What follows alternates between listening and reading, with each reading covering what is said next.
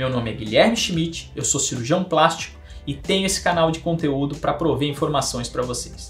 Então, quando o paciente nos procura para fazer uma rinoplastia, a primeira coisa que a gente leva em conta são as queixas desse paciente e os desejos relacionados ao resultado. Então, muitas vezes a gente vai ouvir do paciente: ah, eu não gosto do meu ossinho, eu não gosto da definição da minha ponta, acho meu nariz muito largo, o dorso muito largo, a minha raiz muito baixa, quando eu sorrio ele abaixa demais. Então essas são as queixas que a gente leva em consideração. A partir daí a gente vai perguntar para o paciente quais são os desejos. Ele gosta normalmente de um dorso mais baixo, de um nariz mais empinado, de uma ponta mais fina ou de uma ponta não tão fina.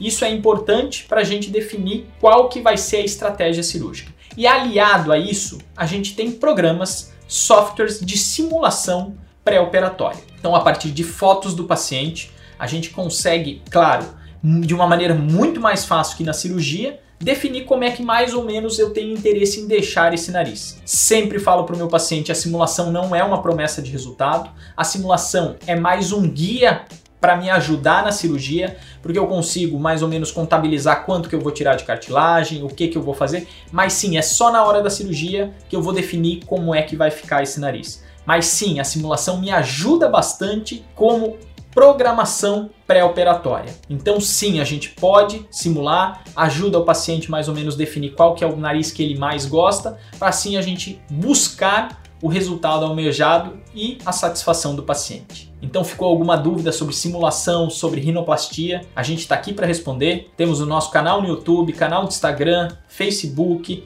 o telefone nas clínicas que a gente vai ter um prazer enorme em responder qualquer dúvida de vocês.